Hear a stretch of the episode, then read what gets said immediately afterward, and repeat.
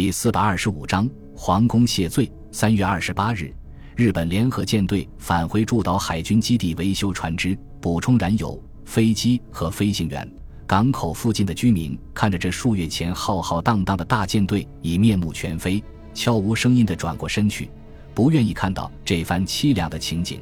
而在舰队旗舰武藏号上的会议室内，联合舰队的参谋们鸦雀无声，默默地望着刚刚换上洁白的海军制服的山本五十六，不知道该说些什么，因为他即将前往东京皇宫向天皇陛下请罪。山本五十六坚定的眼神逐一从部下的脸上扫过，然后用缓慢而沉重的语调说道：“这次惨败的全部责任都在我一个人身上，我去向天皇请罪。”请诸位继续坚守岗位，通力协助新司令官的工作。联合舰队首席参谋黑岛小三郎流着眼泪喊道：“长官，此次失败完全是统帅部错误决策造成的，并不是联合舰队的过错。我们已经尽力了呀。”他转过身体，面向同僚们喊道：“诸位是否愿意与我一起联名上书天皇陛下，彻底清查失败的最终原因？”好。参谋们异口同声地表示同意，但是却遭到了山本五十六的严厉申斥。此次反击行动得到了天皇陛下的首肯，并不是统帅部的擅自决定，所以请大家不要再说出这种愚蠢的话。统帅部只是命令联合舰队轰炸中国空军基地，并没有指定具体的作战地点。是我把联合舰队带进敌军陷阱之中的，理所应当由我来承担这个责任。说到这里，山本五十六从座位上站起来，大步向门外走去。参谋们望他离去的背影，几乎个个喉咙哽咽，连气也喘不上来。三月二十九日，裕仁天皇在皇宫里面单独召见了山本五十六。山本五十六简明扼要地把联合舰队惨败的过程说了一遍，然后把全部责任都揽到自己身上，请求裕仁天皇给予责罚，甚至明确表示不惜以死谢罪。裕仁天皇听完之后，缓慢而坚定地摇了摇头，轻声说道：“山本清，你是帝国海军将领的佼佼者，你的胆识和谋略都远远超出同辈很多，连你都打了败仗，换成其他人肯定是同样的结局，所以朕并不怪你。”山本五十六慌忙躬身说道：“臣万分惭愧。”裕仁天皇摆了摆手，说道：“这次惨败，朕早有预感。”中国空军的实力今非昔比，单纯依靠联合舰队的几百架飞机，怎么可能挽回局势呢？即使轰炸行动取得了成功，最多只能使中国空军暂停对帝国本土的空袭几个月时间，并不能最终解决问题。在中国广袤的国土上，随时都可以修建出无数个机场来，而中美两国的飞机制造厂很快就能把损失的飞机补充起来。这些都是资源贫乏、国土狭小的大日本帝国所无法比拟的。山本五十六没想到裕仁天皇对局势的把握如此准确，敬佩之情油然而生，忍不住说道：“陛下所言非常正确。事到如今，敌我双方军事力量已经公开化了，谁也瞒不了谁。开战之初，海军中曾有一种说法，认为我们的零式战斗机。”一架可以和美国的五架乃至十架相对抗，不过那只是开战之初的事。现在不同了，经过连续几次海战之后，我们损失了大量优秀飞行员，而且没有得到相应的补充。事实上，也根本来不及补充。而敌人力量的补充几乎是我们的三倍、四倍，双方力量的对比日渐悬殊。即使能够取得一两次海战的胜利，也不能改变局势。裕仁天皇点了点头，说道：“记得在太平洋战争爆发之前，清曾经说过，帝国的实力远远不足以挑战美国，所以应该极力避免与其开战。如果开战的话，则力争通过一两次大规模的海军决战来迫使美国接受对帝国有利的停战条件。现在看来，清的意见是完全正确的。统帅部成员如果有你这样的见识就好了。”山本五十六 谦虚地说道。这主要是因为臣曾经在美国留学游历过几年时间，因而对美国的了解较为深入。统帅部长官们完全是根据搜集来的情报做决定，疏漏之处自然在所难免。裕仁天皇脸上浮现出一丝苦笑，说道：“山本清，你应该知道，与美国开战的最终决定是得到朕的首肯的。之所以做出这个决定，一方面是因为美国政府削减战略物资的供应，使帝国征服亚洲的计划难以为继，不得不如此；另外一个最重要的原因就是美国政府对大和民族的歧视。”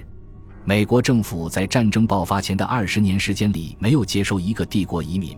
而在美国移民的二代、三代都不可以拥有属于自己的土地，仍然是受到歧视的二等公民。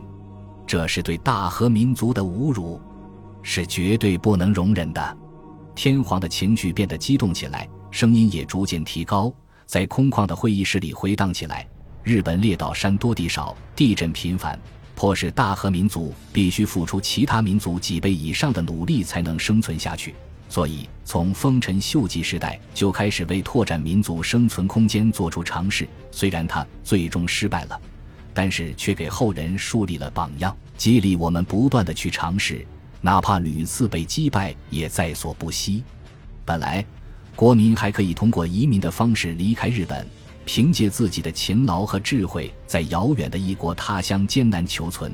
然而，可恶的美国人连这条路都要堵死，实在是忍无可忍。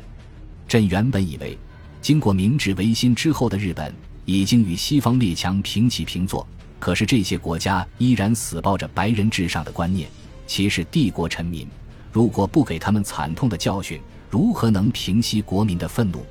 裕仁天皇轻轻地叹了口气。说道：“非常遗憾的是，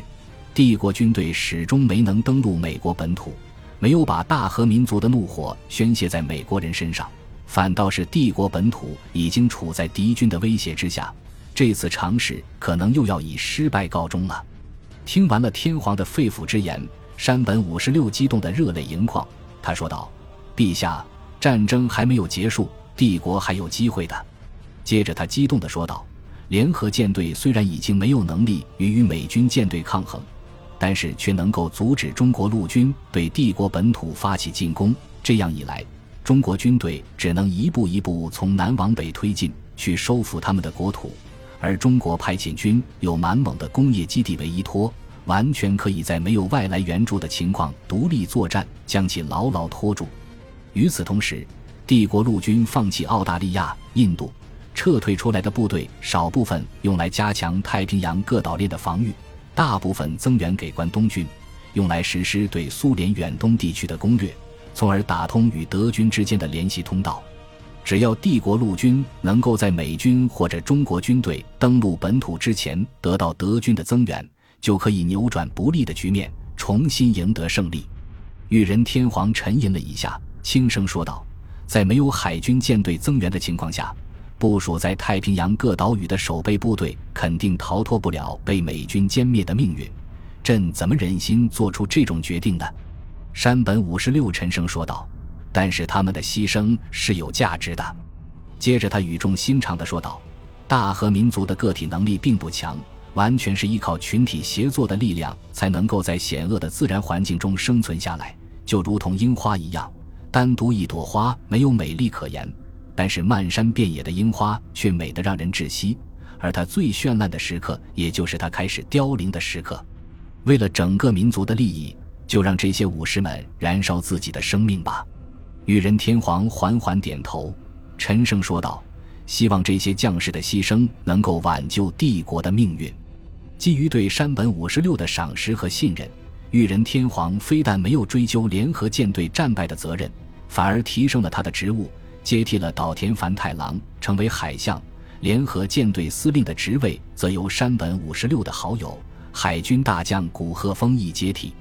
随后，裕仁天皇根据山本五十六的建议，责成统帅部立即制定从澳大利亚和印度撤军以及防御中南太平洋岛屿的计划，同时把联合舰队硕果仅存的几艘航母也一分为二。两艘还能使用的航空母舰与三艘战列舰和十几艘巡洋舰组成一支特混舰队，在冲绳为基地，在台湾东部海域游弋，时刻准备阻止中国空军对台湾的轰炸。其余舰艇以两艘护航航母为中心，组成一个规模较小的舰队，进驻特鲁克海军基地，为太平洋岛屿上的守备部队提供力所能及的支援。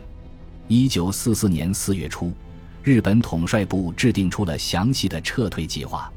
澳大利亚派遣军司令部和印度方面军司令部随即接到了命令，准备开始撤退。与此同时，中国福建境内已经集结了三十五个步兵师、数百架战斗轰炸机进驻福建和江西两省的军用机场，大批的军用物资输送到福建沿海的厦门、泉州、福州等港口城市，十几艘排水量在千吨左右的运输舰。几十艘炮艇和三百多艘渔船也在上述港口集结完毕，随时可以发起进攻。